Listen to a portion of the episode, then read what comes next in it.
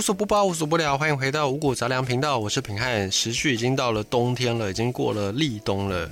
立当波当波璀康，就是一句闽南语的俗谚，就是讲说在立冬这个节气呢，要来进补补冬，然后也是补我们的嘴空。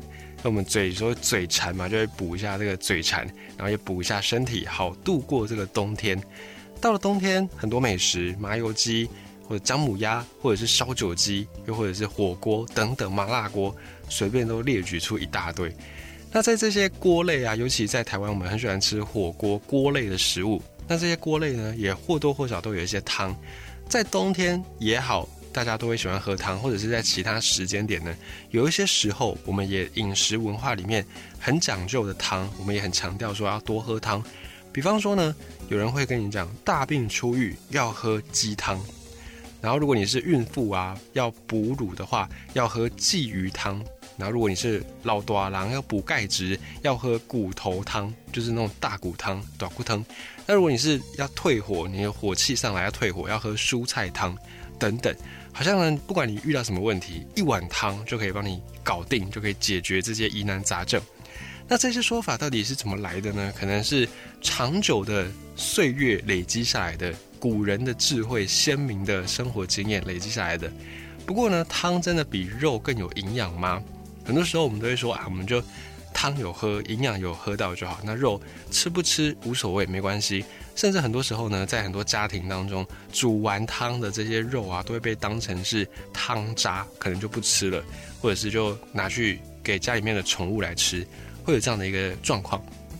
那么呢，在中国，他们的饮食文化算是跟我们比较相近的，尤其在他们的南方，广东一带、潮汕一带，也是很奉行这种汤的料理，汤锅炖汤、煲汤，也都非常的厉害。首先呢，对于汤，我们会有个迷思，就是所有的精华都会融进汤里面，就不管你今天丢什么下去，你丢金华火腿，你丢老母鸡，你丢蛤蟆、丢蛤蜊、丢柴鱼，呃，丢一些里里扣扣、无为不为，都丢进去。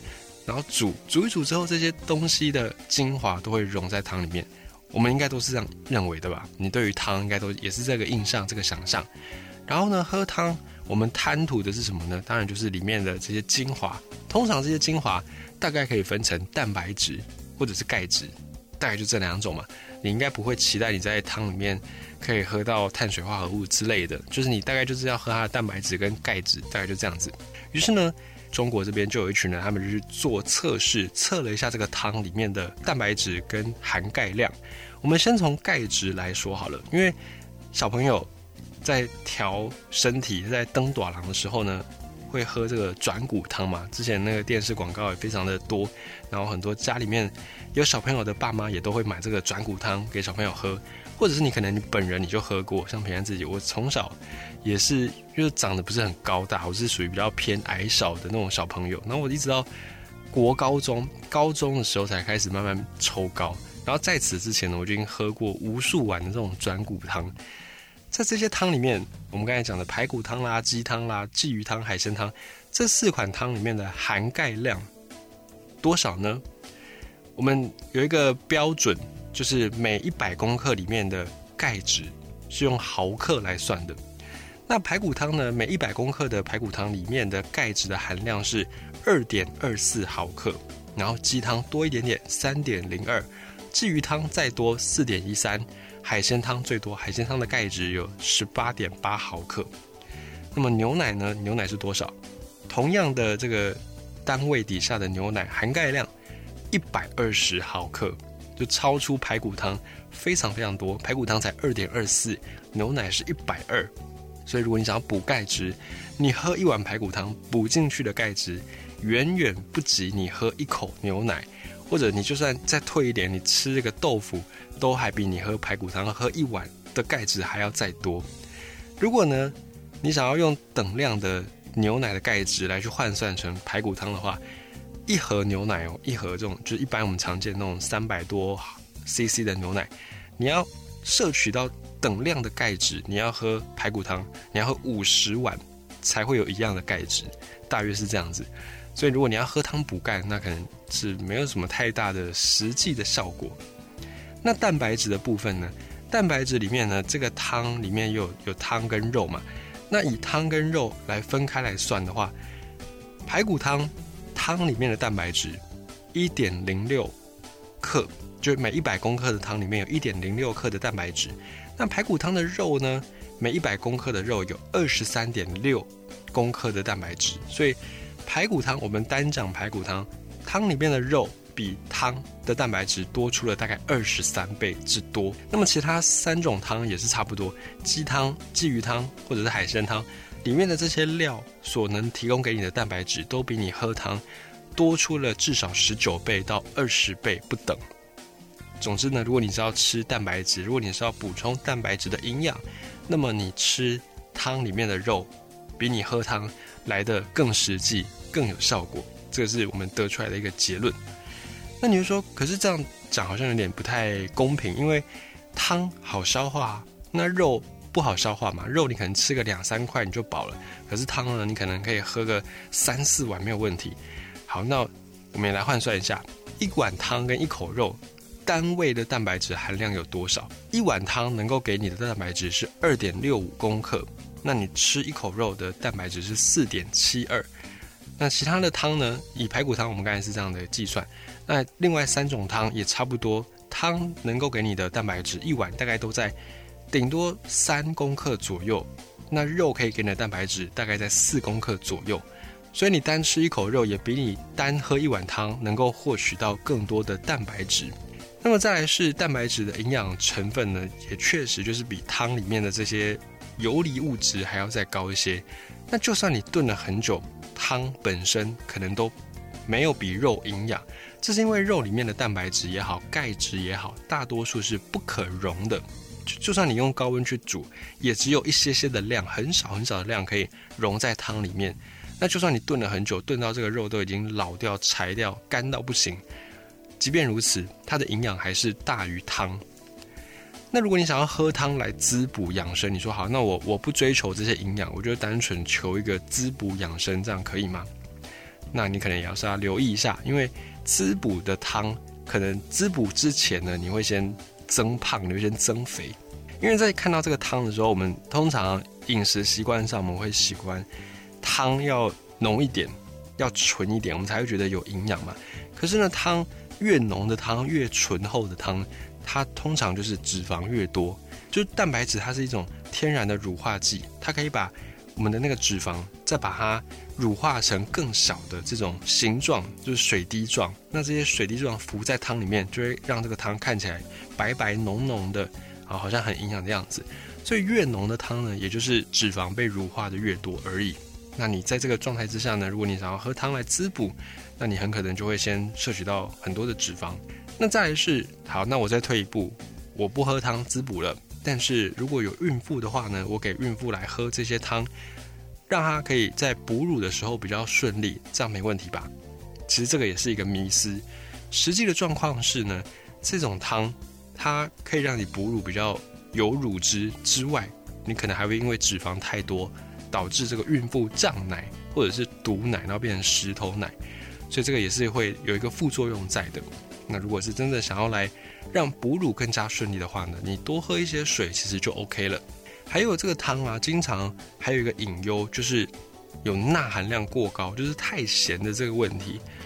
虽然我们在喝汤的时候我们会调味，把这个汤呢调味调到我们觉得还好，不会太咸的这个状态，可是呢，就算是在你觉得不会太咸的这个状态底下，这些汤的盐分的含量也通常都还蛮高的。一碗汤，平均来说，一碗汤大概会给你一公克左右的盐分，一公克到两公克左右不等的盐分。那么一天呢？根据我们的这个饮食建议，一天成年人摄取的盐，以盐来算哦，就不算钠哦。以盐来算的话，一天最好不要吃超过六公克的盐巴。那这一碗汤呢，就一公克了。我们以平均值，我们算一点五好了。你喝个两碗。就三公克喽，你一餐喝个两碗，你午餐喝两碗，晚餐喝两碗，你基本上你今天的盐分就已经超标了。你再吃的都是多的，都是超过你身体建议的摄取量。所以汤的盐分也是不能够小看的，也是蛮高的。这个盐分你如果吃太多，首先高血压会来找你，心血管疾病会来找你，身体会水肿，皮肤会干燥，尤其现在秋冬是相对比较干的一个季节。你如果汤喝的多一些，你就会发现你的皮肤更干燥。那这干燥可能你用再多保养品都没有办法让它缓解。唯一的方式就是只能多喝一点水来补充这个营养成分。而这汤里面呢，汤能够鲜美，它之所以味道好的一个关键就是它里面含有嘌呤，或者通俗一点的名称叫做普林。讲普林大家就比较知道，这个普林呢，它是溶于水的，而且它炖的越久。溶的越多，它存在在这些肉里面啦、海参里面，它也是汤的鲜味的来源。那这种什么老火汤啦、什么老母鸡汤啊，这种汤越浓越鲜越甘醇的，它就是肉里面的这些普林溶出来的越多。可是这个普林它本身并没有太多的营养成分，它就不像是蛋白质，不像是钙质，可以给你的身体有一些能够成长的空间。这个普林它就是一种代谢的物质。它顶多就是提供你这个汤好的味道，可是它本身并没有什么营养。而这个普林你吃太多呢，大家都很知道，痛风会来找你，肾结石也会找你，高尿酸血症等等等等都会来找你。可是呢，这个嘌呤它其实就存在在我们的食物当中，我们天然的这些食物本来就有嘌呤。那你正常的饮食之下，你的身体也正常的状态之下，其实这些嘌呤是可以被代谢掉的，只要被代谢了掉，就没有什么大问题。可是呢，大家也知道，现代人的身体大概没有一个人是整组好好的，都或多或少有一些摧残。而在现在的饮食也不可能完全的天然、完全的有机无污染，这也不可能。所以呢，这些嘌呤久了之后累积在我们的身体里面，就会产生痛风啦、肾结石、高尿酸血症等等。所以如果你本身呢是有痛风的朋友，或者是你尿酸比较偏高，那这些汤类的东西，尤其现在秋冬。很多汤，动不动你就可以吃到汤。这个汤你真的就是少喝为妙。所以呢，从以上的这些经验来看，从这些分析实验来看呢，汤真的不是什么精华，至少它不是肉的精华，因为肉的精华就是蛋白质嘛，或者是钙质。那这些东西呢，煮久了溶出来的一点点很少很少，你不如直接吃肉。所以呢，汤真的不是什么肉的精华。那喝汤滋补养生，这个也是一个迷思。你如果只喝汤不吃肉，反而会让你营养不均衡。可是呢，汤它也不完全是一文不值，汤还是有它存在的必要性。比方说，台湾我们夏季非常的炎热，夏天很热，这时候你喝一些汤可以开胃之外呢，也可以让你快速的补充水分，至少你可以马上补充水分，然后可以让你的身体的电解质不至于失去平衡。那再是有一些生产后的妈妈，或者是手术后的。这些患者肠胃还是有点虚弱的状态之下，你直接吃肉可能也消化不良，你可能也没胃口。这个时候喝一些比较清淡的汤，肉汤，清淡的哦，不是那种调味很重的，什么老火汤、老母鸡汤。喝一些清淡的汤，可以帮你快速补充水分，也可以帮你补充一点体力，更可以改善你的胃口，改善你的食欲。可是呢，千万切记，喝汤。当成你的正餐这件事情呢，只存在在你没有胃口，它是一个非常手段。那如果你本身真的是很喜欢喝汤的朋友呢，你在喝汤还是可以喝啦，那你就要多注意到，你喝一口汤，最好你就吃几口肉，吃几口菜，这样搭配着一起来吃，比较能够让营养多元摄取，不会说啊你只有喝到汤，然后其他营养都没吃到。再来是汤，你在调理的味道的时候呢，少加盐，少加油。尽可能让它用食物天然的味道去呈现就好了。然后喝之前呢，把这个油给它捞掉，把浮油给捞掉。然后再来是，也不要一味的去追求说我一定要喝到很浓醇的汤，因为越浓醇的汤，就是它的脂肪被乳化的越多而已。这其实在营养上面呢，并没有太多的意义啦，就你只是多摄取一些脂肪而已。再如果你有痛风啦，有尿酸比较高的朋友呢，尽量真的就是不要喝汤。或者是你喝汤，你喝，那你喝多少汤，你就喝多少水。我自己是这样，平常自己是这样子。有时候那个汤真的很好喝，没办法抗拒。我我了解，我明白，所以有时候我也会喝一些汤。那这个汤喝了之后，比方说我可能喝半碗汤，那我就至少我后面会再喝半碗水，那甚至更多，可能喝到一碗水、一碗半的水。那我想这样的方式呢，尽可能也是可以让你的代谢好一点，至少你的盐分。不会说把你的水整个都抽干，我的想法是这样啦，但医学上是不是可行呢？我还没有去求证，但我自己是这样的一个方式。然后再就是，你跟他喝汤的话，建议你是饭前喝汤，因为汤可以开胃，开胃之后你吃的正餐就可以少一些，整体来说你摄取的总热量就不会超出太多，就比较不会说你喝汤喝一喝就越喝越胖，或者是越喝越不健康，比较不会这样子。所以汤能不能喝？能喝，可是有一些淡疏，就是你要注重它的那个营养的组成、营养的成分，然后呢调味不要过重。再是除了喝汤之外，饮食也要均衡，这样子呢，你就还是可以在秋冬的汤的季节，适度的享受这些美好的滋味。